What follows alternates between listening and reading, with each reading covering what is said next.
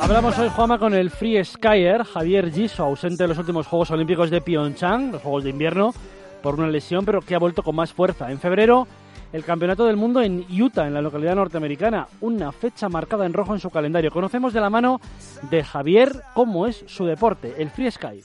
Bueno, mi deporte, así rápidamente, es bueno, cuando vas en una estación de esquí y ves a gente dando volteretas por la pista o en el snowpark y tal, pues eso es básicamente lo que hago yo. Sí, sí, mira los que están tan locos que no paran de dar volteretas. Pues eso somos nosotros. Está teniendo buena suerte en cuanto al tiempo, están teniendo nieve para entrenar en las zonas donde entrena y todo está acompañando. Pues me va, diría, mejor que nunca, la verdad, porque, bueno, quitando la última temporada que la terminé con una pequeña lesión en la mano, que, bueno, me tuve que operar y tal, pero nada, eso no es nada.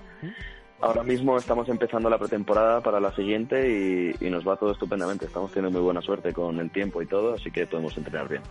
Están teniendo buena suerte. Le preguntamos también a Javier cómo es el entrenamiento habitual de todos los días, cómo es su rutina.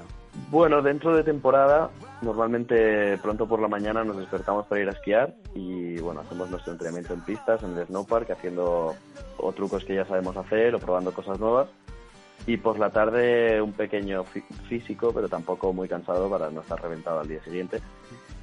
Y sería esto básicamente, día a día. Por mala suerte se perdió los Juegos Olímpicos de Pyongyang en febrero. Los Juegos no volverán hasta 2022 en China. ¿Para ellos se prepara? Pues es mi objetivo, sí. Ahora mismo estoy enfocado en esto básicamente. Y vamos a hacer todas las competiciones necesarias y todo el entreno necesario para poder llegar allí más fuertes que nunca.